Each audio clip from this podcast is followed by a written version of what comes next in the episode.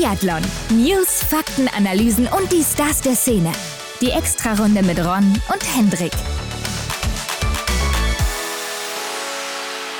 Herzlich willkommen zu einer neuen Extra-Runde. Hendrik, wir sind zurück am Montag. Grüß dich, ja, natürlich am Montag. Wie gewohnt und wie gewohnt sind wir auch heute, nach letzter Woche mit Julia King, wieder am Puls der Zeit. Ne? Wie könnte es besser sein, dass wir heute Philipp Navrat zu Gast haben? Genau, das hat ja auch wirklich gar nichts mit der deutschen Meisterschaft zu tun, denn es ist einfach Zufall. Also der Termin stand schon viel länger vorher fest. Ja, das stimmt. Ja, genau. Der Termin war echt schon vorher vereinbart und dann rasiert er da so ab, ne? Also besser konnte es wirklich timingmäßig nicht sein. Danke, Philipp.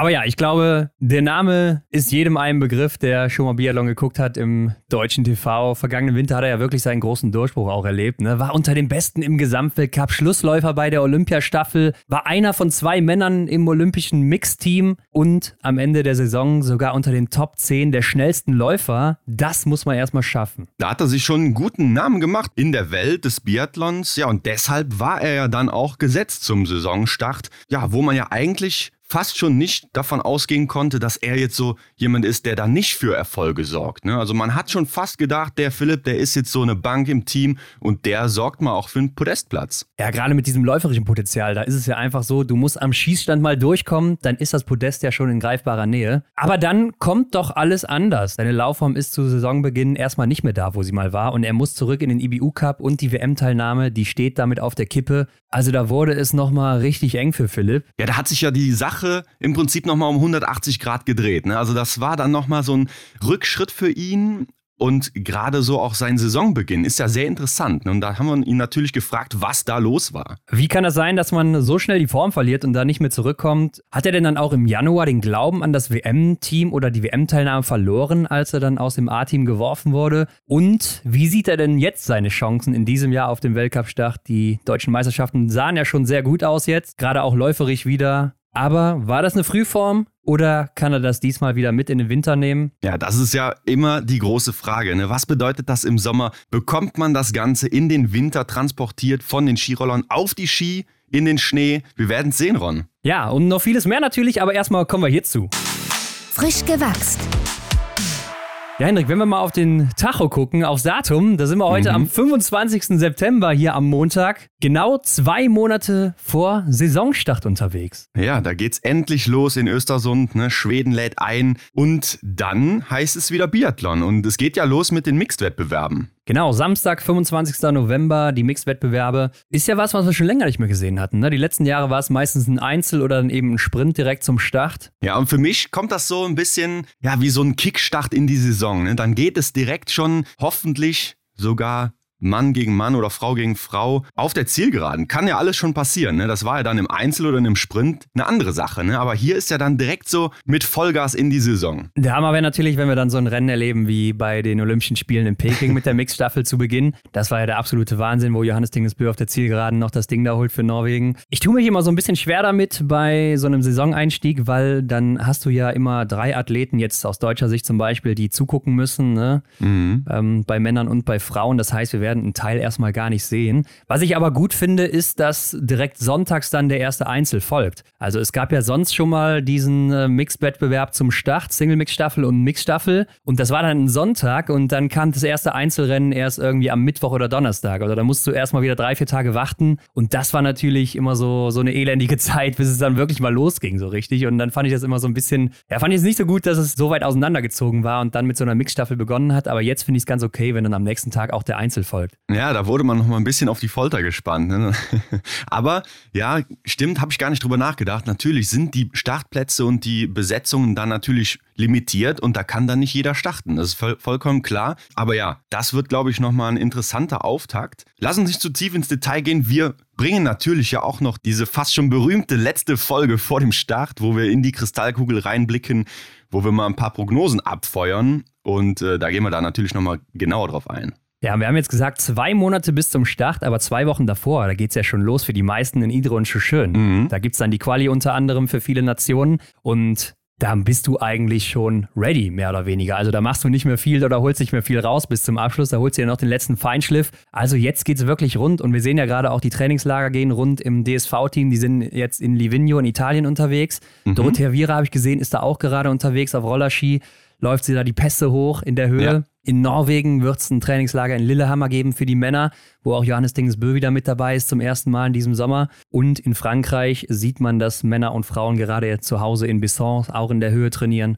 Also es geht wirklich jetzt in die finale Entscheidung, in die finale Runde. Ja, es wird langsam echt heiß. Ne? Und wie du schon sagst, so in Idre und Schüschön, da sollte man schon bereit sein, denn für die Deutschen, da geht es ja dann auch um die Quali. Ne? Also da muss man dann wirklich schon abliefern. Und ja, jetzt geht es nochmal darum, die letzten Kilometer so zu machen, nochmal die letzten Einheiten zu genießen ja, bevor dann fast schon nichts mehr möglich ist, kann man ja sagen. Ja, also der Start kommt schneller, als man gucken kann.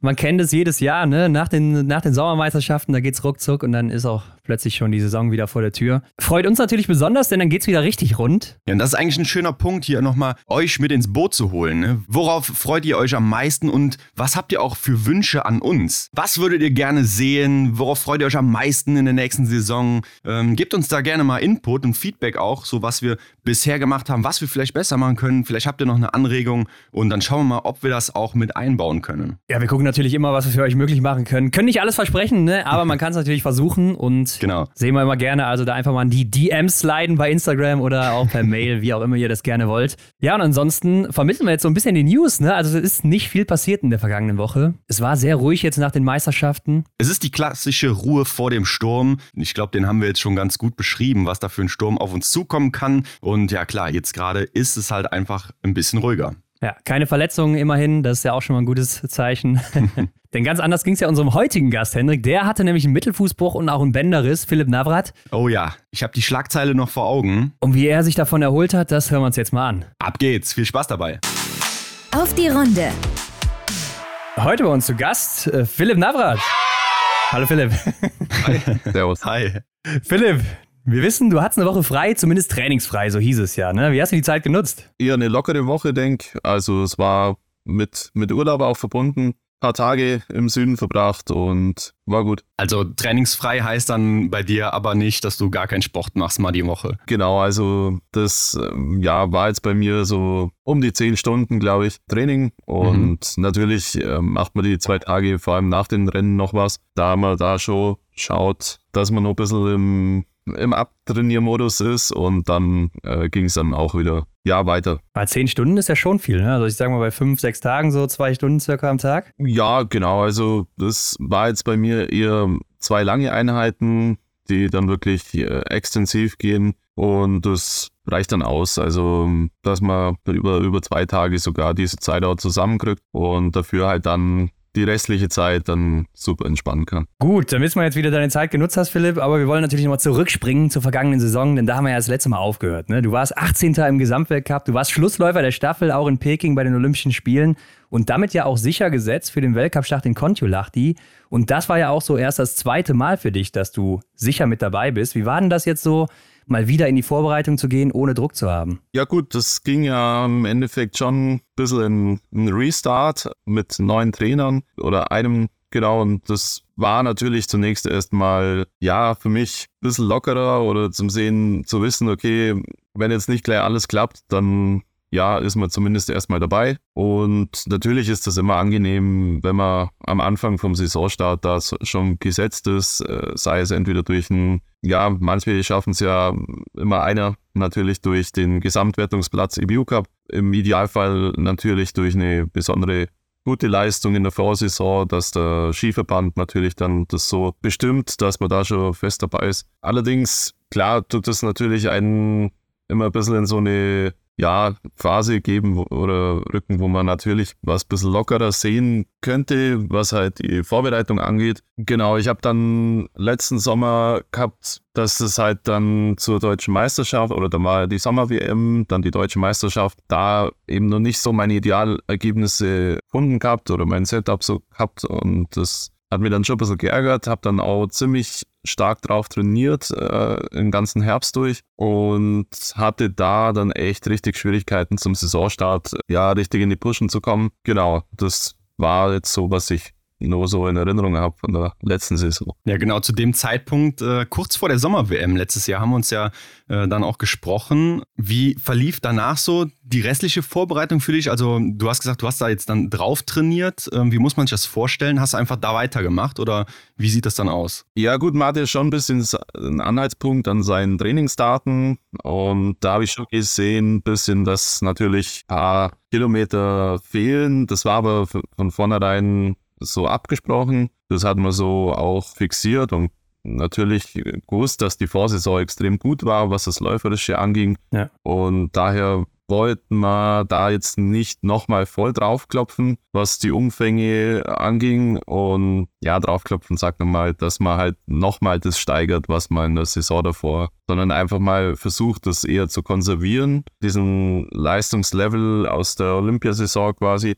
Habe ich da vielleicht dann auch so gemerkt, okay, das ist vielleicht doch nicht da ganz so meins, da quasi einfach ein bisschen weniger zu machen. Ich denke, das war nachhinein gesehen, ist man ja natürlich immer schlauer und weiß dann, okay, das war nicht hundertprozentig die richtige Herangehensweise. Ja, ich muss ja sagen, ich fand schon, dass du so aussahst wie einer der neuen Grundpfeiler im Team, ne? Auch wegen deinem läuferischen Potenzial und auch dem Rückenwind eben aus der Vorsaison, was du so gezeigt hast. Und hast du denn selber schon vor dem Winter dann gemerkt, dass das irgendwie, also auch vor dem Weltcup-Start, dass es irgendwie nicht so läuft aktuell? Also ich habe schon gemerkt, dass ich mir nicht ganz so leicht tue. Wir hatten zwar Kontrollwettkämpfe, die waren soweit in Ordnung. Genau, haben wir da ganz normal mit auch vorbereitet mit diesen Rennen. Das eine ja, ich war, glaube ich, Dritter und Vierter. Rein nach dieser Wertung hätte ich mich tatsächlich dann auch nicht qualifiziert. Klar war für mich natürlich nicht der hundertprozentige Druck dahinter, da Topleistung dann zu zeigen, wenn man sich natürlich sich nicht qualifizieren muss. Aber dennoch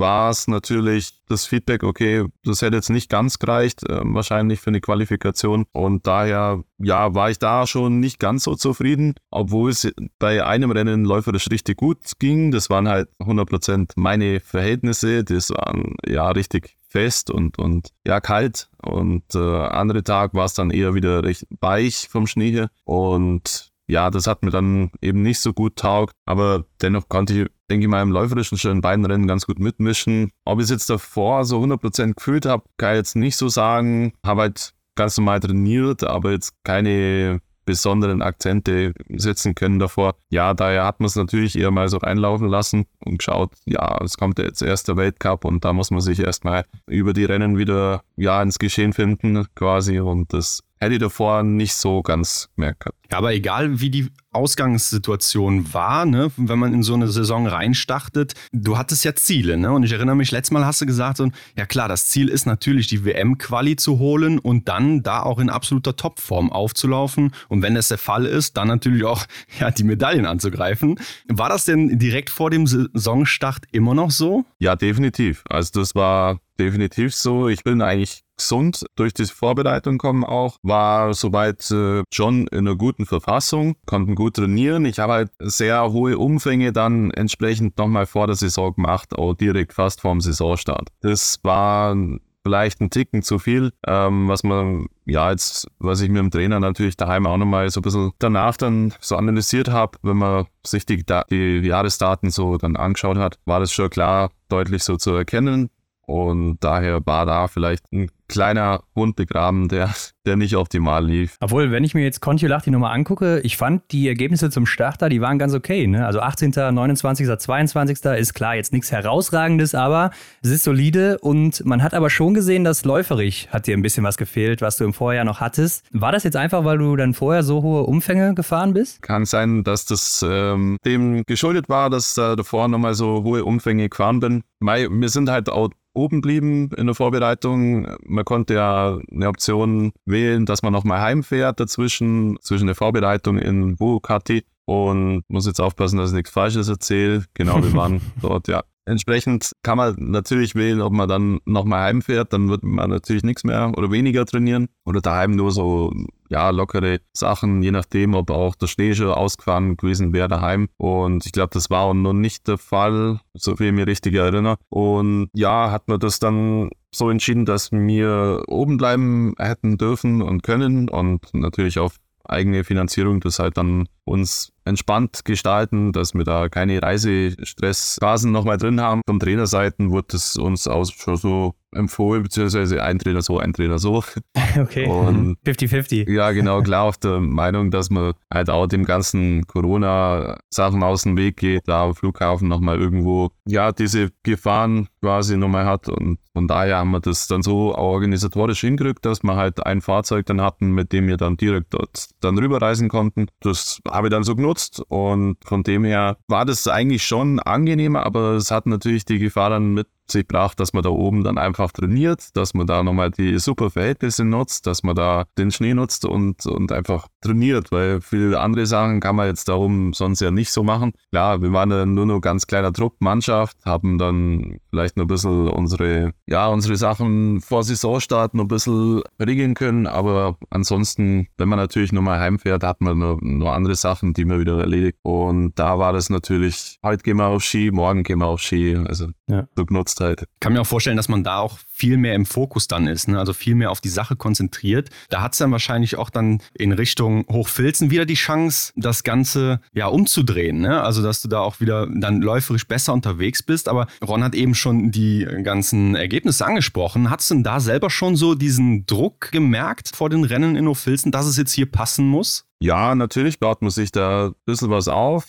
dass man da schaut, äh, jetzt muss es dann schon wieder besser passen. Wie ihr auch richtig gesagt habt, der Saisonstart war für mich der beste bisher mit dem 18. Platz im Einzel. Da hatte ich auch schon ganz andere Saisonstarts, zumal die ersten Rennen oft sehr brisant äh, ablaufen. Irgendwie sind besondere Rennen, die ja, wo man erstmal quasi in die Saison finden will und, und manche tun sich leichter, manche, manche vielleicht nicht so. Von daher war ich eigentlich mit dem Rennen sehr zufrieden, war dann auch viertbester Deutscher, dann kam natürlich schon die Staffelaufstellung, da war man dann erstmal nicht dabei. Ja, und dann merkt man, okay, da wird man natürlich gleich weiter so nach diesem Ranking so weiter aufgestellt. Dann hat man natürlich total sagen wir nicht schlecht, aber Startzeiten, die natürlich dann nicht so ganz optimal sind, hinten dran meistens, ja, da geht dann schon so sein ins andere, wo man sich vielleicht dann auch in so einer neuen Situation, neuer Trainer und so Sachen, äh, dann vielleicht nicht ganz so gleich richtig einstimmen kann. Aber nichtsdestotrotz wusste ich eigentlich schon, okay, weiter geht's, die nächsten Rennen kommen. Ich habe auf jeden Fall das Trimester ja sicher quasi zu gesprochen bekommen als Starting in die Saison. Und klar, wenn man weiß, man hat eigentlich das physische Vermögen auch und man ruft das ab, dann, dann ist man ja eigentlich normalerweise auch gut in dem Feld mit dabei. Und von dem her war das halt dann nicht äh, optimal gelaufen. War natürlich für Hochfilzen dann schon ein besonderer Ansporn, da besser zu werden. Klar ist das dann auch wie eine Art Heimweltcup, da kommen dann mehr von daheim auch noch und ja, man will da und den noch sehen und, und treffen und die Familie am besten noch dazwischen noch ja, abklatschen und alles. Und das war natürlich, ja, in dem Moment äh, dann vielleicht nicht optimal, dass ich da mich nicht mehr so ganz voll auf das fixiert habe, was jetzt da wichtig ist ähm, und da vielleicht nochmal einen Schritt nach vorne hätte machen können dann kam eben, ja, eben dann schon die, die Rückenprobleme, glaube ich, dann, ja. Ja, du warst ja dann nach Hochfilzen auch raus. Ähm, du hast ja am Schießen eigentlich noch einen ganz guten Job gemacht im Sprint, ne, mit einem Fehler. Aber dann im Verfolger eben sieben Scheiben stehen lassen. Also da lief es nicht so. War das dann auch dieses Rückenproblem, was du zu der Zeit hattest, was sich dann vielleicht im Verfolger beeinträchtigt hat? Ja, gut. Ähm, der Rücken hat dann da schon mit reingespielt, dass die Ergebnisse da vielleicht nicht so 100% gut waren, ja. Und ähm, gut, mit einem Fehler kann man sagen, ist in Ordnung. Aber das waren, wie gesagt, zu dem Saisonstart zu jedem Rennen jeweils so ein Fehler zu viel. Das ist halt in dem Fall dann einfach immer, immer zu viel, sage ich mal.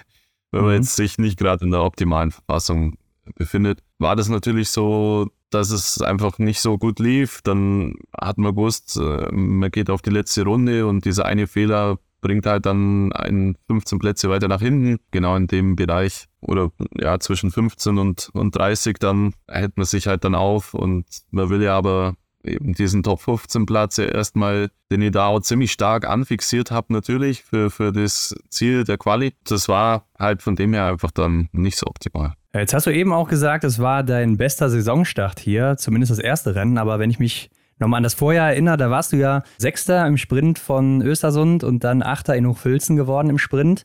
Und da hat man auch gesehen, so läuferig, da war mehr Power dahinter. Ne? Also man sieht es auch an den Laufzeiten, wo du da gelandet bist im Ranking. Woran lag es, dass du das hier zu Beginn einfach nicht so hinbekommen hast? Ja, wie gesagt, also ich denke schon, dass es vielleicht nicht optimal war, wie wie ich mich da in, in Wuokati dann die Vorbereitung gemacht habe. Ich denke, der Hauptteil war vielleicht darauf zurückzuführen, aber ganz genau kann man es nie sagen, weil Klar, normalerweise läuft man einfach seine Kilometer ab und, und es sollte eigentlich nichts entsprechend ja, ausmachen, ob man jetzt noch ein bisschen mehr oder ein bisschen weniger gemacht hat. Aber klar, sollte man schon zu so einem Weltcuprennen entsprechend relativ frisch dastehen und davor halt vom Training einfach nochmal ein bisschen, bisschen abpuffern und auch die Ruhe bewahren. Aber es hört sich ja auch ein bisschen so an, als seist du mit der Vorbereitung oder mit dem neuen, mit der neuen Herangehensweise nicht so ganz zufrieden gewesen. Ja, es hat sich eben so aus dem, aus der Vorstory entwickelt, dass ich zu der Sommer-WM-Rennen und Deutsche Meisterschaft nicht so 100% zufrieden war mit meinem physischen Vermögen zu dem Zeitpunkt. Ähm, ich sehe jetzt schon, sage ich mal, den Bereich im September so, man sollte sich da schon in einem gewissen Rahmen so bewegen, sage ich mal, dass man weiß, okay, das, das geht jetzt schon mal alles in die richtige Richtung und das passt schon mal ganz gut. Und man muss jetzt da sich nicht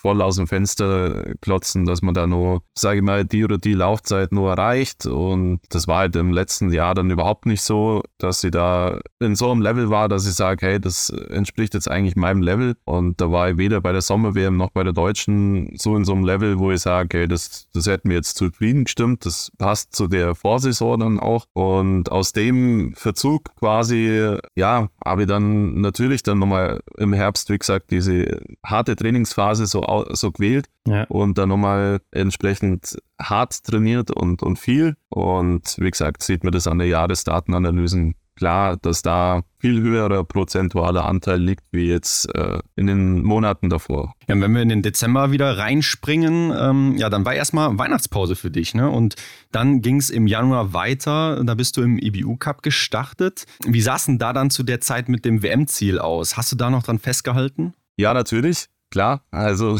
Weihnachten war dann für mich eine extrem wichtige Phase. Ich hab gewusst, okay, es war jetzt kein optimaler Dezember, da mal ja aus dem Team halt rausgenommen worden. Prinzipiell wäre der EBU Cup natürlich im, im Dezember gleich mal nur als Recovery-Rennen oder als äh, mhm.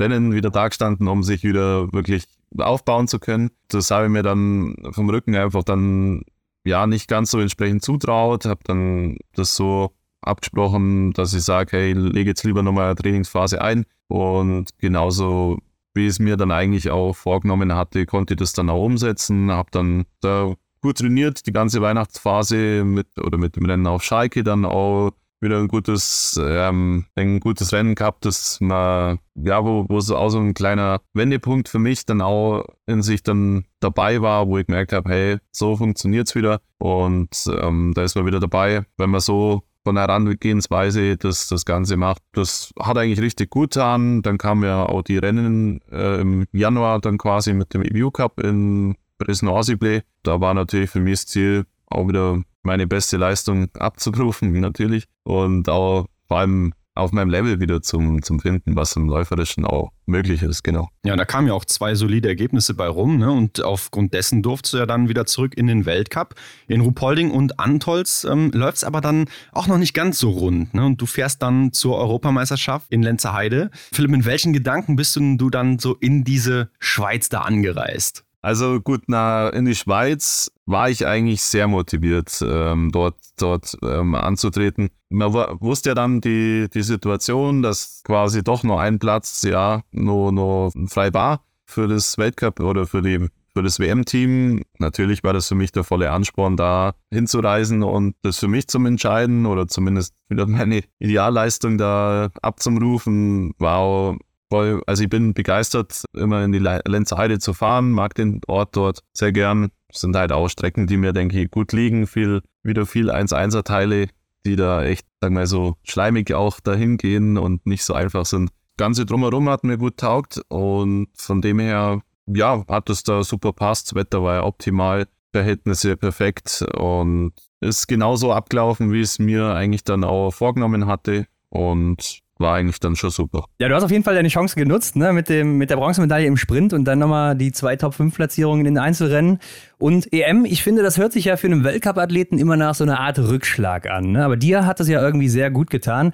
Erklär uns doch mal, was macht so eine EM mit einem Athleten wie dir? Ja, es ist äh, schon trotzdem eine Europameisterschaft. Also wir haben ja auch schon einige Jungs, die sich da drum, also wir sind einige Jungs, die sich da drum gefeitet haben, auch da überhaupt dabei zu sein, ja. äh, aus dem B-Team. Und für mich war es zunächst mal auch wieder ja, eine, eine Bestätigung für mich selber, dass man zu so einer Meisterschaft auch mal wieder dabei ist. Trotzdem, dass die Schwierigkeiten einfach in der Saison so da waren, war das einfach ein, ein gutes Gefühl auch vom, vom Trainerteam, dass die Rückmeldung so zu kommen, hey, wir wollen mit dir dahin fahren, wir haben mit dir da das Ziel, äh, Medaillen zum, zum Erreichen. Wir haben und wissen auch, dass du das kannst. Daher war das für mich eine, eine tolle Sache. Von dem her schon mal, genau, habe das natürlich dann so angenommen und ja, wusste ja, wer, dass mir, wie gesagt, uns schon um einen Platz auch dann am Ende dann auch noch fighten werden. Und das war natürlich für mich voll der Ansporn, da äh, dabei zu sein. Ähm, jetzt mal abgesehen von den Zuschauern her, ist das Rennen an sich ja einfach ja, genauso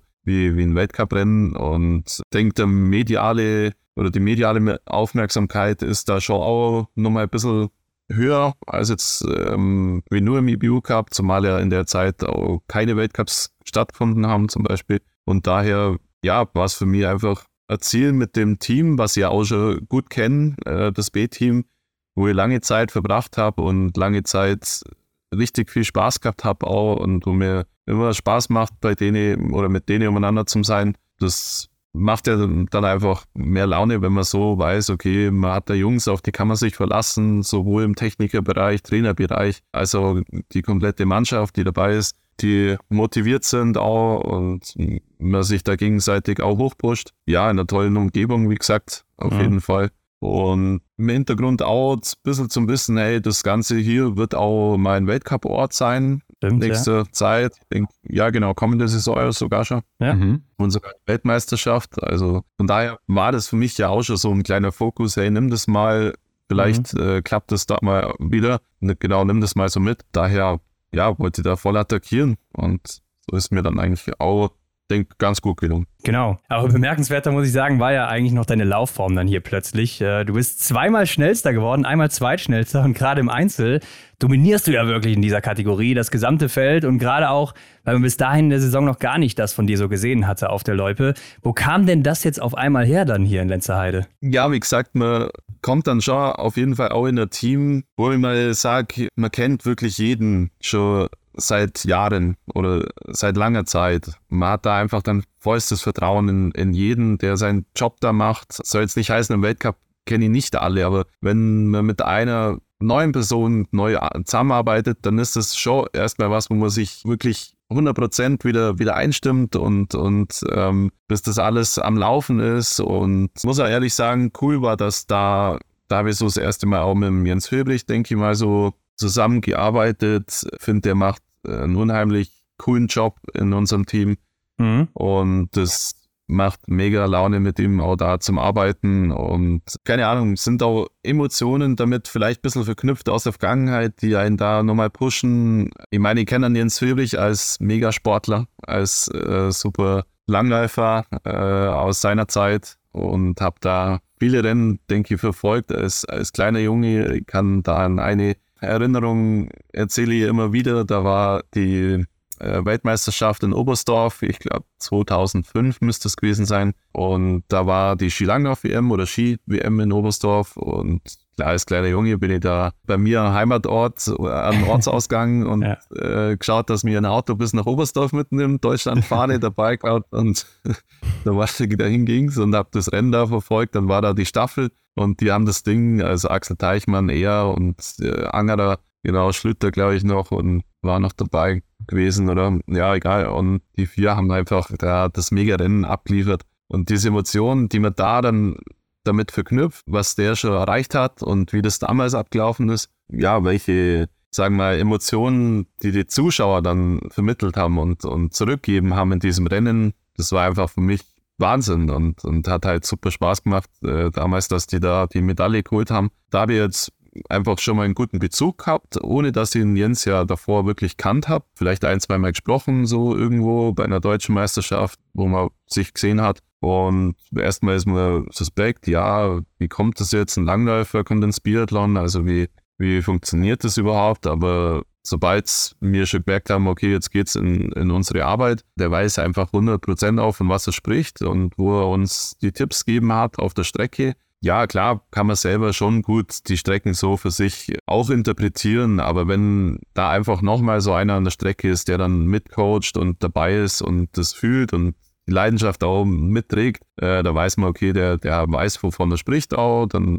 kann man da sich wirklich gut connecten auch. Und das hat mir, denke ich, auch gut getan und hat da auch richtig Bock, einfach auf der Lenzer Heide da oben da richtig gute Rennen abzuliefern. Hab gemerkt, ähm, mein Motor läuft gut, ähm, mhm. es hat Spaß gemacht und die Einstellung hat passt. Ähm, das Ski lief gut, wie immer super mit unserem Techniker René Altenburger Koch, der da immer auch echt Top-Material herrichtet mit seinem ganzen Team. Das hat einfach, ja, riesig Spaß gemacht, wenn da jeder so wieder seine beste Arbeit zeigt und, und bringt. Und dann selber ist man dann einfach nur noch motiviert, das, das äh, Ganze einfach abzumrunden und das, ja, die Arbeit fertig zu machen, quasi, was mhm. die schon vorbereitet. Ja, immer wieder verrückt zu hören, was da so alles an so einer guten Laufform von einem Athleten dann auch alles dranhängt. Ne? Und da kann man ja jetzt doch dann schon sagen, zur WM, da war es ja wirklich in Topform, oder? Ja, also ich würde auch sagen, über die Europameisterschaft ist natürlich auch gut gelaufen gewesen, dass die Vorbereitungsphase dann natürlich über einen langen Höhenblock dann auch lief. Also mhm. das war auch nicht so verkehrt. Das war Antolz, das war Lenzer Heide. Stimmt, und ja. dann war die Vorbereitung Rittenauern, das waren mhm. drei Wochen Höhenkette. Ich denke, ist was, was mir richtig gut taugt hat in diesem Format. Auch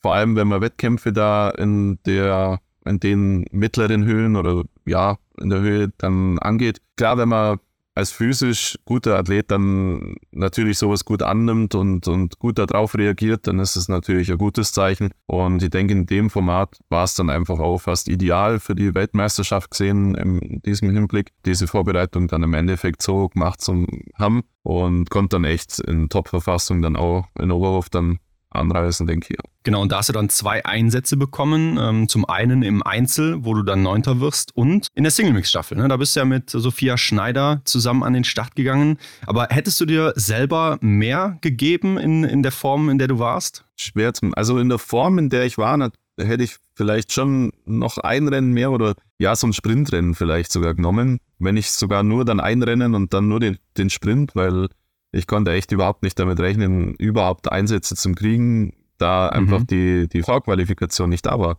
Und ja. wenn der Verband natürlich das so im Vorhinein immer ausgibt und was ja auch richtig ist, äh, dass natürlich schon über den Saisonverlauf man sich diese Rennen und diese Qualifikation auch erarbeitet, dann nicht da ist, dann kann man da nicht unbedingt von, von der Start äh, ausgehen oder eine Startmöglichkeit. Habe jetzt da wahrscheinlich auch eher auf den guten Input vielleicht von Urosch dann profitiert, der mhm. dann da sehr für mich gesprochen hat, auch das vielleicht gesehen hat, dass, dass da schon mal eine gute Verfassung da ist bei mir. Und das war dann, denke vielleicht so mein Glück, ja, dass sie da gesagt haben, okay, hey, wir schauen jetzt schon, dass er da einen Einsatz kriegt, äh, Idealfall im Einzel. Aber das war halt dann schwierig, natürlich für die Trainer, wer oder wo läuft dann überhaupt und so was. Und genau, aber klar, von meiner Verfassung hätte ich natürlich gern mehr Rennen gehabt, konnte man einfach dann nicht damit rechnen, weil ich bin jetzt lang genug auch schon dabei und weiß einfach wieder, wie das läuft. Und daher wäre es schön gewesen, aber mit zwei Rennen konnte ich, denke ich, super happy sein. Ja, waren ja auch sehr gut gelaufen. Also ich denke, mit so einem neunten Platz bei der WM kann man schon sehr zufrieden sein. Aber diese Single-Mix-Staffel, die war ja noch von Kritik überschattet. Ne? Vor allem Olainer Björnan, der hat ja so ein bisschen den DSV kritisiert, wie man oder wie es sein kann, dass man nicht die besten Athleten und Athletinnen hier aufstellt. Wie hast du denn darauf reagiert, als du das gehört hast? Ja klar, es äh, ist natürlich schon ein interessanter Input von außen, der dann da kommt. Einerseits hat man mal ein bisschen versucht, die Sachen eher abzuschalten, nicht so auf so viele Sachen zum Hören. Ja klar, Björnlein ist ein ist eine Legende, ist ein Riesenathlet, der zwar jetzt zwar nicht unbedingt zum norwegischen Team ja direkt gehört, glaube ich, sondern auch medial quasi unterstützt, äh, mehr mhm. oder weniger. Ja, ja, ist richtig, ja. Und mhm. genau, von daher klar nimmt man das halt auch einfach auf oder vielleicht nimmt man das wahr, aber man tut das jetzt nicht auf irgendeine hohe Waage legen. Natürlich, wenn man jetzt äh, gesagt hat, hey, wir wollen da das, das beste Team am, an Start stellen, dann hätten da wahrscheinlich Denise und, und Benny einfach ran müssen. Und klar, das ist auch das, was ich eben gerade gesagt habe. Das war vielleicht nicht so ganz einfach für die Trainer, das ganze Konzept aufzustellen, wer läuft wo was. Und ähm, im Endeffekt haben die zwei aber nahezu jedes Rennen gelaufen. Da muss man auch mal überlegen, hey, dann nimmt man die mal irgendwo raus oder die wollen sich auch konkret selber rausnehmen. Also unter dem Faktor natürlich, dass die selber sagen, hey, sie wollen jetzt die Chance nicht wahrnehmen, aber halt diese Chance da jetzt eine Medaille zum Holen, haben die vielleicht da in diesem Rennen nicht so hoch gesehen und haben sich dann erstmal vielleicht selber rausgenommen. Also das ist ja erstmal der, der Grundfaktor, glaube ich, dass die Trainer das mit den Athleten dann absprechen, mit denen entsprechend die, sage ich mal, das größte Anrecht darauf hätten, da zu laufen. Ja. Und wenn das der Fall ist, ja, dann muss man halt irgendwo in der B-Mannschaft schauen oder halt in der im weiteren Ranking, Ranking ja, ja. von der Mannschaft, ja, da, da suchen, wen nimmt man dann für solche Rennen. Klar, dass das einfach schon ein Rennen ist, was halt auch, sage ich mal, für schnellkräftige Sportler eher geeignet ist, vielleicht mehr, ist natürlich auch klar. Oder sagen wir, man muss natürlich auch einen super Job am Skistand machen. Da hatten, hätten wir auch super Jungs dabei, gerade unseren besten Schützen, vielleicht der Justus Strehler bis dahin, meine, dann hat der da vielleicht mal Probleme gehabt im Läuferischen wieder in anderen Rennen. Daher weiß ich, war es für die Trainer sicher nicht leicht und habe dann aber im Vorfeld schon so leicht die Signale eigentlich schon im, im längeren Vorfeld dann auch dahin kriegt, dass es sein könnte, dass sie da vielleicht auch noch einen Einsatz kriegt. Ja, ich denke, es ist auch immer so, dass da mehrere Stimmen gehört werden oder zur Aussprache kommen, als nur die Trainerentscheidung dann, ne? wie so eine Staffel dann aufgestellt wird. Aber Philipp, es war ja so, im vergangenen Jahr, da warst du ja noch fester Teil des Teams. Ne? Und Ron hatte auch schon anfangs gesagt, ja, du warst Schlussläufer der Olympia-Staffel, Teil der Mix-Staffel dort und du bist auch in drei Einzelrennen gelaufen. Also es war ja quasi undenkbar, dass du da nicht starten würdest. Ne? Und jetzt diesmal in Oberhof, da war es ja so, dass du ja nur dieser Reservist warst. Und das stelle ich mir schon mental echt schwer vor. Wie bist denn du damit umgegangen? Boah, also in Oberhof ging es mir an sich ja super. Es war wieder das beste Team am Start, was man so dahin bringen konnte, sowohl angefangen von unserer täglichen Verpflegung mit unseren Köchen, auch das ganze Technikerteam brutale Arbeit gemacht, ähm, wirklich geschaut, dass sie da auch in diesen nicht ganz so leichten Verhältnissen wieder Top-Material uns oder diesen Heimvorteil auch wirklich ausspielen. Und finde, die haben sie auch geschafft, meiner Meinung nach, in dem Rennen, was ich gelaufen bin, das ja, waren dann einfach schon super Basics, die da sind. Und daher weiß man, hey, man ist da in einem coolen Team vor Ort. Was natürlich tatsächlich nicht ganz leicht war, man weiß, man ist in der absoluten Top-Verfassung gerade und man darf jetzt äh, quasi die Rennen eher nur von außen zuschauen. Und das war jetzt nicht ganz so easy, das stimmt. Ja, klar, man, man nutzt die Zeit so nebenzu zum Training, äh, schaut, dass man da nochmal seinen Fokus hochhält und da dann abwartet, hey, wird da vielleicht doch noch was anderes entschieden oder wann wird das jetzt entschieden, wann kriege ich da wirklich das Signal jetzt, hey, da gibt es ein Go. Da bauen die Trainer vielleicht auch so kleine Spannungssystematiken ähm, auf, um mich da auch bei der Laune zu halten. Und ich denke, die haben sie auch gut geschafft, so in dem ja. Rahmen. Ja, das ist halt dann immer ein bisschen so live entschieden, wie klar, das ist dann einfach so ein, so ein Feinfeeling von einem Trainer auch, dass man da richtig rangeht und das ähm, gut managt für den Sportler auch, der dann halt eher auf der Ersatzbank hockt. Und dann weiß man, okay, ja, man nimmt man muss es so annehmen, wie es, wie es jetzt ist und nur das Beste draus versuchen zu machen.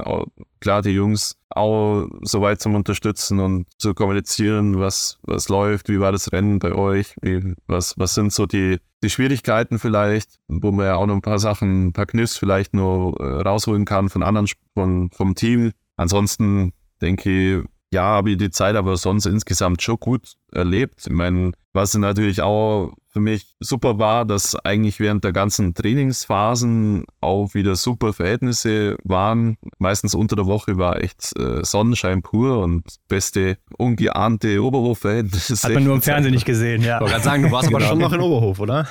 ja, ja. Ja, leider die Rennen kamen dann immer zum Wochenende, wo es echt dann so richtig Shitwetter kam. Mhm. Das war dann sehr ungemütlich oder für mich dann eher sogar angenehm, eher von da drin das äh, dann zum Verfolgen. Klar, wie davor auch immer wenn ich Trainingseinheiten noch voll durchzogen in, in Regen oder keine Ahnung, Wind und Wetter. Hab das natürlich da mein, mein Zeug so gut gemacht, wie es ging. Und es hat aber auch richtig Spaß gemacht, muss ich sagen, vor, vor den Zuschauern zum Laufen im Vorfeld, wenn man halt schon quasi so das, das Zuschauerpublikum dann eigentlich so warm läuft vielleicht. Also Ja. Hat dann auch jede Chance genutzt, am, am Birkstieg wieder stehen zu bleiben und vielleicht Dauerwellen zu machen. ähm, ja, genau. Das hat, also das hat richtig Spaß gemacht. Und vor allem da das Feeling dann einfach aufzunehmen, das war extrem wichtig, würde ich sagen.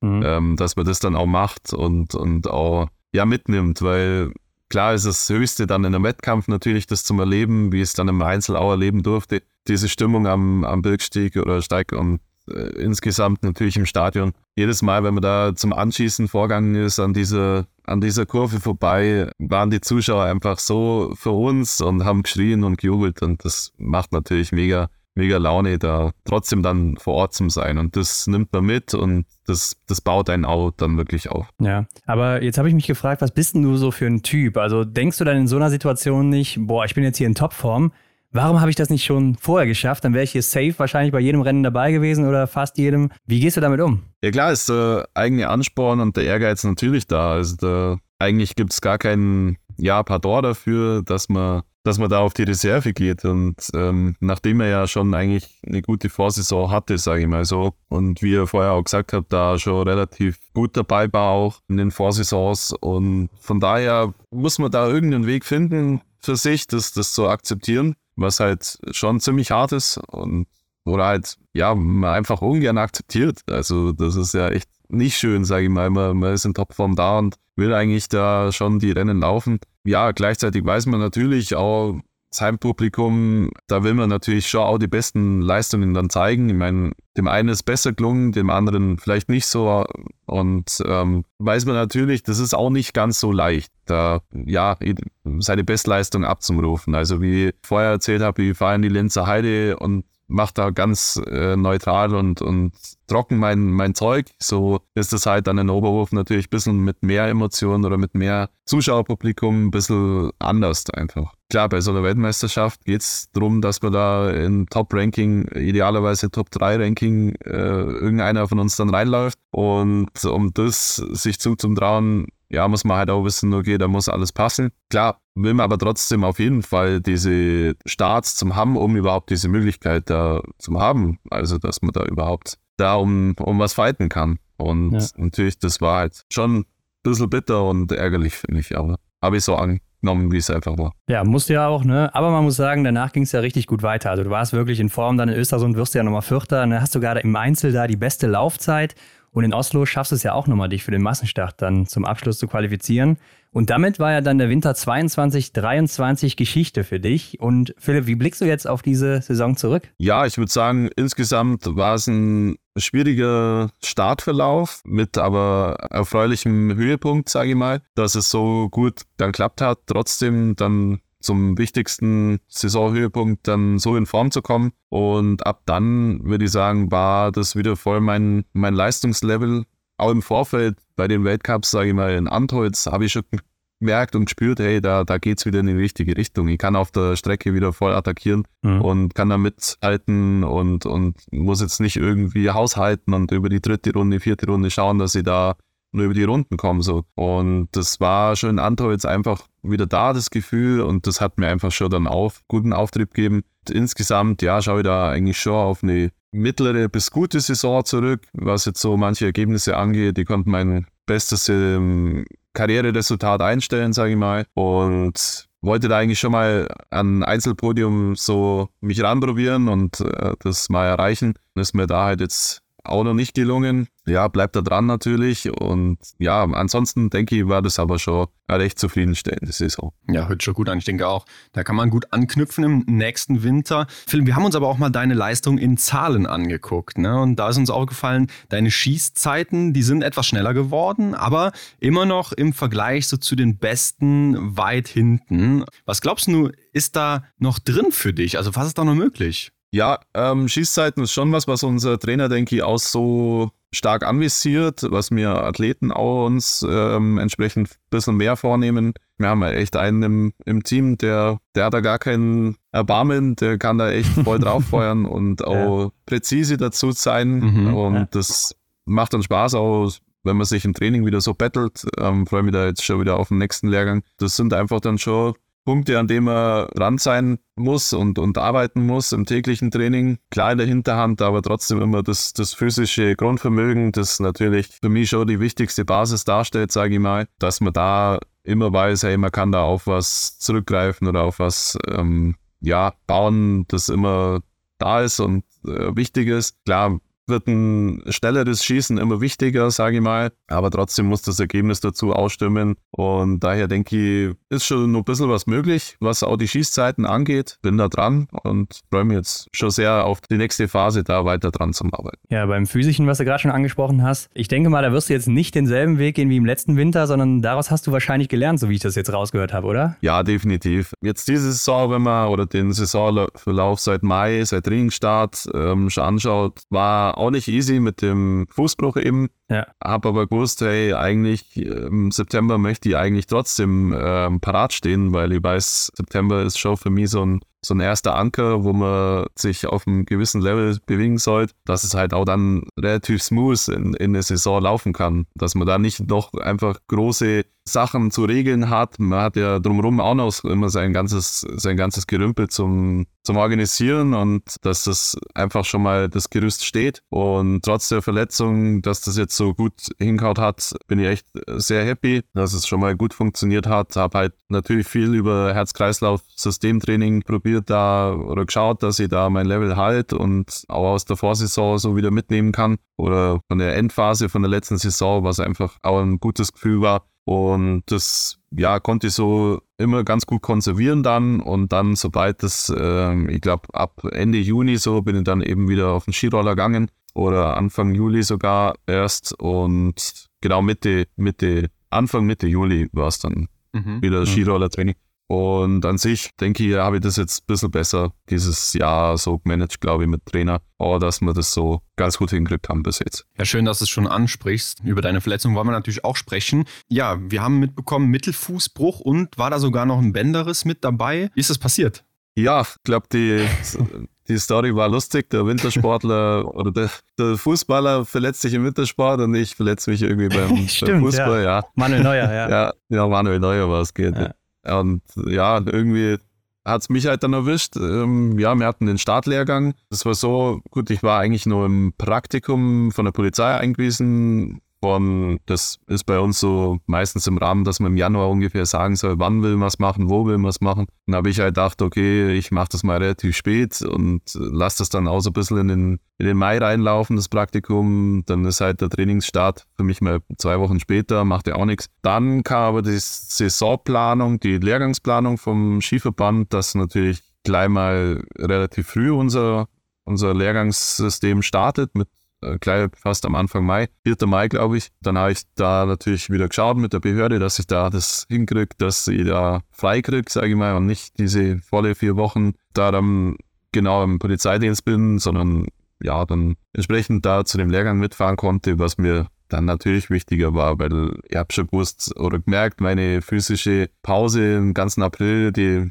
läuft schon wieder äh, eher in eine Richtung, wo man die Form verliert so und natürlich mhm die Pause, was dazugehört, aber wollte da schon schauen, dass ich dann wieder ein bisschen ins Training einsteige und normalerweise 1. Mai ist Trainingsstart, also fertig und selbst wenn ich jetzt in dem Polizeipraktikum daheim trainiert hätte, hätte ich auch am 1. Mai einfach wieder angefangen zu trainieren, äh, auf welchen Wegen auch immer. Aber so war es natürlich im Rahmen von dem Lehrgang besser für mich. Ich habe mir gedacht, hey cool, dann war da mit, Herzogenaurach, kann man ein bisschen verschiedene Sportarten, denke ich, auch machen. Darunter halt auch Fußball. Und ja. ja. dann haben wir da eine Einheit natürlich gehabt. Am Nachmittags dann gut Vormittag vier, fünf Stunden im Regen nur Radfahren gewesen. Das hat halt zu dem Zeitpunkt mich nur ganz schön gefordert, sage ich mal. Ich war da dann ein bisschen angeknackst an dem Tag, einfach schon müde. Ja, dann hat man Mittag noch auch noch ein Programm durchgängig, was halt so Gesprächsrunden anging und so. Und habe ich da dann nicht so ganz geschafft, äh, richtig zu regenerieren. Dann gleich die Einheit ähm, auf dem Fußballplatz, äh, Kunstrasenplatz. Ich natürlich auch die Fußballschuhe anzogen, wie man natürlich immer so ganz klug, dass man da genau macht. Und äh, der Platz war natürlich mit Netz überdeckt. Ähm, ja, ja. Also hat gewusst irgendwie, es geht jetzt eigentlich eine halbe Stunde so lang durch, wie wir halt jetzt spielen, ohne Pause äh, und Vollgas einfach. Und ein kleines Feld wahrscheinlich, ne? Ja, genau. Ja.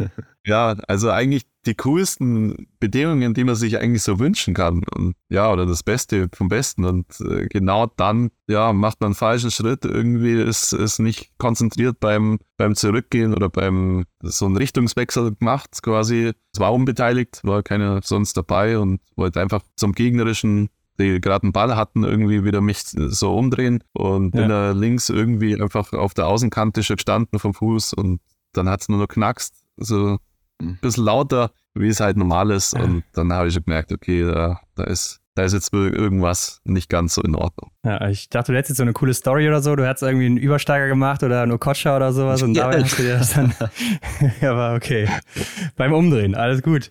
Aber wenn wir jetzt, Philipp, auf die deutschen Meisterschaften zu sprechen kommen, die jetzt vorletzte Woche waren, dann hat es ja wohl deutlich gemacht, dass die das irgendwie keine Probleme gemacht hat in dieser Vorbereitung. Also einmal Gold, zweimal Silber aus drei Rennen. Wusstest du denn oder hast du auch gemerkt, dass die Form doch so gut ist dann, obwohl du verletzt warst so lange? Die Form hätte ich jetzt nicht ganz so gut erwartet. Gut, es misst sich natürlich immer an den Mitstreitern, sage ich mal. Ähm, wir hatten davor schon Testwettkämpfe, da war ich bei weitem noch nicht so gut und schnell mhm. unterwegs. Da war ich auch, glaube dritter Platz, glaube ich, gemacht in, in, unserem eigenen Testrennen. Was heißt davor? Wie viel, wie lange? Das war, äh, ich glaube, zwei oder drei Wochen vorher ungefähr. Okay, ja. Und gut, vom Typ her, sage ich mal, bin ich ja eher schon einer, der dann auf die richtigen Wettkämpfe wieder noch ein vielleicht gewisses Extra nochmal äh, rausholen kann. Ja, ja. Aber dass es ganz schon so gut reicht zu, zu so einer Laufverfassung, hätte ich wirklich nicht ganz damit gerechnet. Gerade, sage ich mal, die, die bisschen wärmeren Verhältnisse haben natürlich das äh, schon einen da sehr an die Grenze gebracht und haben, würde ich sagen, schon äh, rauskristallisiert, ist jetzt schon einer in einer guten Form, weil, oder sagen wir, unter diesen Verhältnissen muss man schon in einem gewissen Rahmen sich äh, fit gehalten haben, dass man auch unter den Verhältnissen besteht, denke ich. Es war wirklich nicht easy, gerade in einem langen Einzel, gut, da konnten wir zwar immer durch den Wald hinten uns ein bisschen abkühlen, aber Sprintrennen ging viel äh, durch die, unter der Sonne, sage ich mal. Und ja, hätte ich nicht ganz so schon erwartet. Und also mega happy auch mit diesen Ergebnissen, Erfolgen, da so gut abgeschnitten zu haben, ja. Was bedeutet das jetzt konkret für dich, diese Ergebnisse bei der Deutschen? Gerade auch, weil du so läuferisch überzeugt hast. Ja, gut, an sich sind die Wettkämpfe bei uns Senioren jetzt ja rein zur Leistungsüberprüfung für uns selber gewesen. Mhm. Ähm, ich glaube, zwei Jungs aus dem BIM-Team konnten sich noch dazu qualifizieren. Ich glaube, Donauhauser und ähm, genau, der Donauhauser und Johannes äh, und äh, Matthias Dorfer, die zwei haben sich ja freierweise nur für einen für Lehrgang anbieten dürfen und können für zwei Lehrgänge jetzt, glaube ich. Bist du schön dann auch? Also Norwegen? Äh, nee, ich glaube da jetzt nicht. Ich meine, bei denen geht es ja dann erstmal Quali Mattel, aber mag jetzt da nichts vorwegnehmen, was vielleicht. Ach, die hatten keinen Status mehr, so, ja, okay. Da lieber ja. Rücksprache mit, mit, mit dem ja, DSV-Team ist sicher haben die Informationen. okay. Aber ja. klar, ich kenne die zwei ja im Training und darum haben wir jetzt uns so unterhalten, was sie jetzt so gesagt haben. Genau. Das mhm. kann ich halt nur wiedergeben. Ansonsten war jetzt für uns ja das, diese Wettkämpfe jetzt nicht kriegsentscheidend. Also es war jetzt für uns ja rein am Ende von diesem Lehrgangsblock, was wir auch noch gemacht haben in Ruppolding. Das war quasi ein eineinhalbwöchentlicher Lehrgang und da ist abschließende ja, Maßnahme, dass wir da noch ein paar Rennen natürlich dann auch haben in Form von der deutschen Meisterschaft. Für mich persönlich hat es mir sehr viel zurückgegeben, sage ich mal, dass ich weiß, okay, der Sommer war jetzt doch nicht ganz so verkehrt, trotz äh, dieser schwierigen Vorbereitung, Verletzung. Zum Beispiel beim Blink Festival haben wir dafür entschieden, die Rennen einfach nur nicht zu machen. Da war eine sehr knappe, enge Strafrunde, wo voll auf den linken Fuß quasi die mhm. Belastung gewesen wäre, wenn man natürlich die Strafrunde nicht vermeiden hätte können, sage ich mal. Aber ja. war mir da ein bisschen zu heiß in diesem ja. Ja, Stadtparcours, wo auch an drei Stellen quasi Leute die Strecke überqueren und was weiß ich da wieder voll auf äh, Druck da rum zum Heizen wäre vielleicht möglich gewesen, aber das war mir einfach dann ein bisschen zu heiß. Haben die Trainer dann auch Gott sei Dank, denke ich, so akzeptiert, dass das in Ordnung ging. Aber ja, wollte da einfach das aus einer gescheiten Trainingsphase dann aber Richtung deutsche Meisterschaft dann lieber aufbauen und denke, das ist dann auch so komplett richtig entschieden. Und das war mir dann auch einfach wichtig, da schon in einer guten Verfassung jetzt da mit zum Laufen und ja, denke, hat gut passt. Und für mich, klar, bedeutet es schon ein bisschen mehr für mich persönlich, aber jetzt rein auf dem Papier von irgendwelchen Qualifikationskriterien hat sie, das äh, hat sie jetzt überhaupt gar keinen ja, gar keine Auswirkungen. Wobei wir gesehen haben im Blink, beim Berglauf warst du ja dabei bei diesem Doppelstockschubrennen, da hat dir eine Frau schon das Leben ganz schön schwer gemacht, ne? oh ja. Ja, es war echt hart am Limit. Also ich glaube, ja, das war, ich denke, bei, bei vielen von uns äh, am Ende das Statement, hey, das war mit Sicherheit eines der Top 3 härtesten Rennen, was wir gemacht haben. Ja. Da habe auch im Nachgang auch hier daheim nochmal ein bisschen cooles Feedback bekommen, hey, also Lise Botten ist ja schon schwer, aber im Doppelstock das Ganze noch zu machen, allen Respekt. Ja, da war tatsächlich die beste Frau, die wahrscheinlich die Hälfte von mir gebogen hat, aber ja. trotzdem kann man nicht äh, das akzeptieren, dass da die beste Frau einfach weiter. Ja, aber das war, war ein hartes Ding und konnte aber das Ding, sage ich mal, am Ende noch Gott sei Dank knapp für mich entscheiden. Ja. Sehr gut. Ja, Philipp, jetzt bist du ja wirklich, äh, kann man schon eigentlich festhalten, in einer guten Verfassung. Die letzten Rennen waren gut für dich, DM hat gut geklappt. Wie formulierst du aus solchen Situationen jetzt deine nächsten Ziele? Genau, also denke, die Basis steht jetzt ganz gut und soweit kann ich da gut angreifen, weitermachen, so wie es jetzt auch bisher gut trainiert hatte, das einfach so weiterführen und klar, die Ziele für die nächste Zeit. Jetzt ist es gar nicht mehr so lang bis zur Quali, schon bis zur richtigen Quali. Dann im Winter in Schüchen. Klar, definitiv erstmal da das Ziel, mich wieder zu qualifizieren. Idealerweise einfach wieder diese Rennen, diese, dieses Setup wieder so zu wiederholen, auch auf den Ski rüber zu bringen. Gut, ich habe jetzt im Sommer zum Beispiel noch gar keine Skikilometer gemacht. Die anderen waren schon mal in der Skihalle. Daher ist das was, was mir vielleicht nur eine kleine Herausforderung wieder bringen wird, aber ich werde vielleicht nur selber eine Woche in Oberhof einplanen, um ja, um mich da nochmal vorzubereiten. Mein, von unserem Lehrgangssystem ist jetzt eigentlich gar nicht angedacht, nur davor auf Ski zu gehen. Theoretisch hätten wir davor gerade nur fünf Tage äh, Skitraining und dann Quali. Ah, okay, ja ist vielleicht mal gar nicht, kann vielleicht mal sein, dass es nicht verkehrt ist, aber für mich ist es schon natürlich ein wichtiger Punkt, da fit zu sein und schnell zu sein, auf dem Ski dann auch. Und daher möchte ich da schon so vorbereitet sein, dass ich sage, hey, das passt jetzt. Ähm, und ich kann da so auch entsprechend mit, mithalten. Klar, das Ziel, die nächste Trainingsphase da auch richtig gut zu nutzen. Klar, das Ziel erstmal zu qualifizieren und dann Richtung Weltcup in besserer Form, sage ich mal, als letztes Jahr oder zum Saisonstart, wo auch immer, idealerweise im Weltcup dann auch voll in bester Form dann parat zum Stehen. Gut, äh, die Quali, die wird ja in Schuschön dann sein. Also finden wir sehr interessant und natürlich cool, dass wir das auch live verfolgen können im TV. Aber wie ist das für dich? Wie findest du das, dass ihr da jetzt diesmal teilnehmt, zum ersten Mal nach vielen Jahren? Ja, es ist schon wieder was, ist schon ein bisschen was Besonderes. Ich finde eine Quali immer ein bisschen, also ich kenne halt meisten Qualis jetzt eher intern bei uns im Team. Ist halt, sage ich mal, einfacher vom, von den Rahmenbedingungen her. Man muss nicht, man hat ganz, wie soll ich das immer sagen, wird ein Wort, aber ganz trocken einfach diesen reinen Wettkampf, ja. um den es ja geht. Also die, die, reine, es wird, es geht nur rein um die Leistung, was man, was man zeigt und äh, nichts anderes im Endeffekt klar, wenn man das so im Rahmen macht, das sind einfach viele andere Teilnehmer, da spielen noch viele andere Faktoren mit rein, kann halt zu, sage ich mal, ungeahnteren Dingen führen. Ja. Da muss man sich vielleicht noch ein bisschen auf mehr Sachen vorbereiten im Vorfeld, dass man da natürlich auch vom, vom Team her voll ja, abgedeckt ist, was das natürlich Stockmaterial, Ersatzmaterial oder sämtliche Dinge dann angeht. Aber dennoch sehe dem eigentlich ganz optimistisch entgegen. Ich denke, das wird eine ganz coole Sache, weil klar, wir suchen schon länger immer ja im Vorfeld eigentlich den Vergleich mit den Norweger. Daher auch die Reise da zum Blink Festival, was für uns, denke ich, auch eine coole Sache einfach war. Ja, man muss einfach sagen, das norwegische Team ist so schon das Maß der Dinge. Ja, ja. In der Breite gesehen, ich denke, mhm. wir können schon einzeln mal ganz gut mithalten, aber die haben halt in der Masse echt immer da einfach auch brutalen Mannschaftsdruck äh, extrem intern da sich durchzusetzen auch schon und das bringt dann nach oben in die Spitze halt auch schon echt ein hohes Level.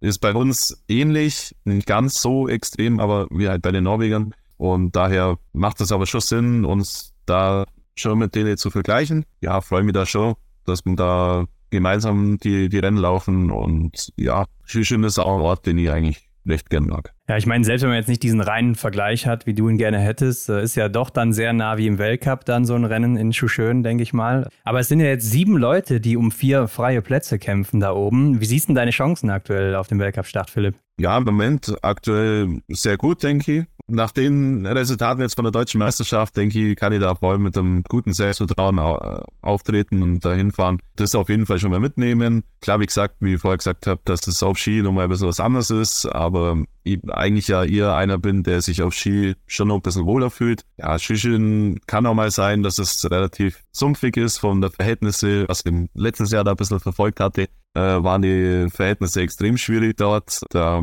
aber ja, man hat auch gesehen, Johannes Bö einfach der Beste, setzt sich trotzdem durch, egal ja. was und wie. Und das möchte ich auch so angehen. Und trotzdem, auch wenn es äh, irgendwas schwierig ist oder es kommt was in die Quere, dann einfach trotzdem weitermachen und alles so annehmen, ja, wie es kommt. Und klar, aber wie er auch sagt, ist es schon so ein kleines Weltcup-Format, äh, dass man sich da vielleicht schon besser in so eine Richtung mal gewöhnen könnte und äh, das Ganze so schon mal durchspielt. Und da denke ich, von unserem Team her auf jeden Fall können wir uns da, denke ich, schon mal einen Vorteil erarbeiten gegenüber anderen Teams aus anderen Art. Ja, und wie du schon sagst, am Ende waren auch eigentlich die großen Namen immer vorne bei diesen Rennen. Ne? Also irgendwie setzen sich die Besten dann doch durch und ich denke, es ist schon ein guter Vergleich. Aber Johannes Tingesbö war ja ein ganz gutes Stichwort, denn zum Abschluss haben wir noch eine kleine Aufgabe für dich. Vielleicht kennst du es noch aus dem letzten Jahr, du kannst dir den besten Biathleten der Welt zusammenstellen, aber diesmal geben wir dir die Kategorien vor, ja? Und äh, es ist egal, ob Frau, Mann, aktiv oder inaktiv. Äh, wen würdest du denn aktuell zum Beispiel im Liegenschießen wählen, Philipp?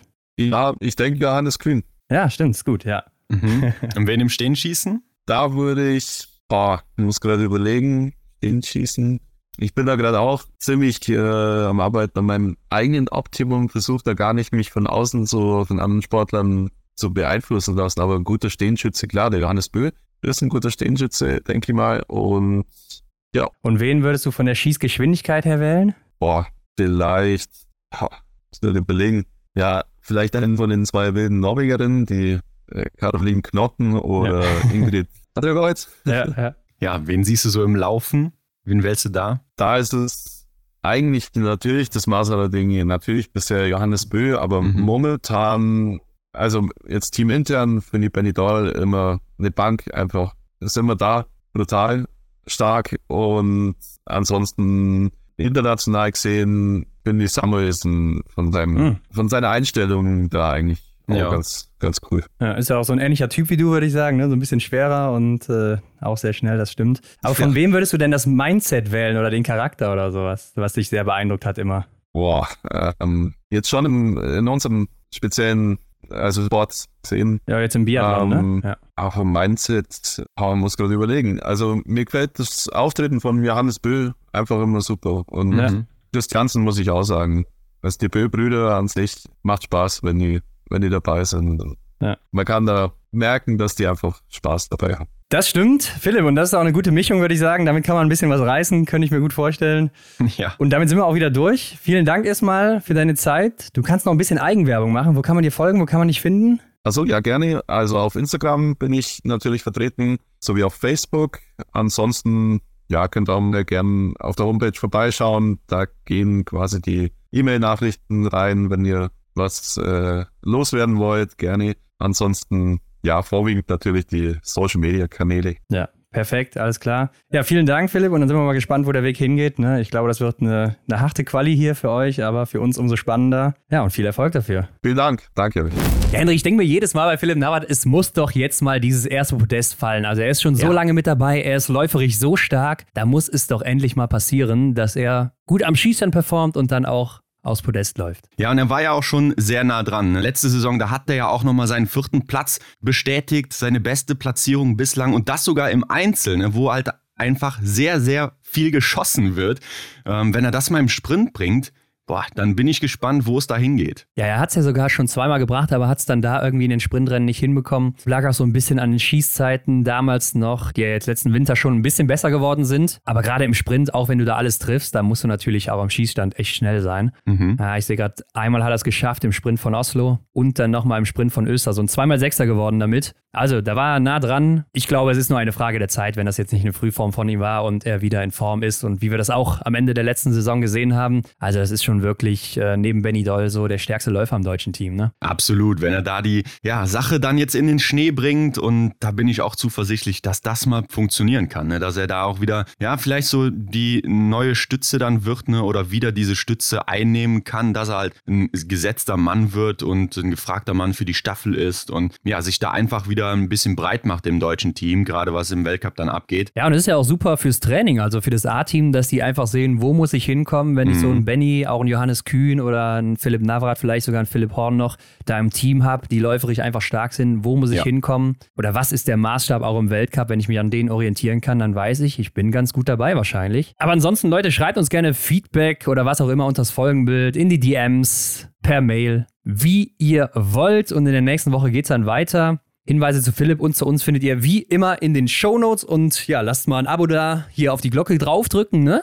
Ja. So macht man das doch heutzutage. Genau, einfach mal die Glocke aktivieren. Alles kostenfrei, ne? Also ihr, du kennst ja sicher auch noch die Zeit, wo man Angst vor einem Abo hatte, dass, dass man ein Abo abschließt. Ja klar, hier Jamba Sparabo und so, ne?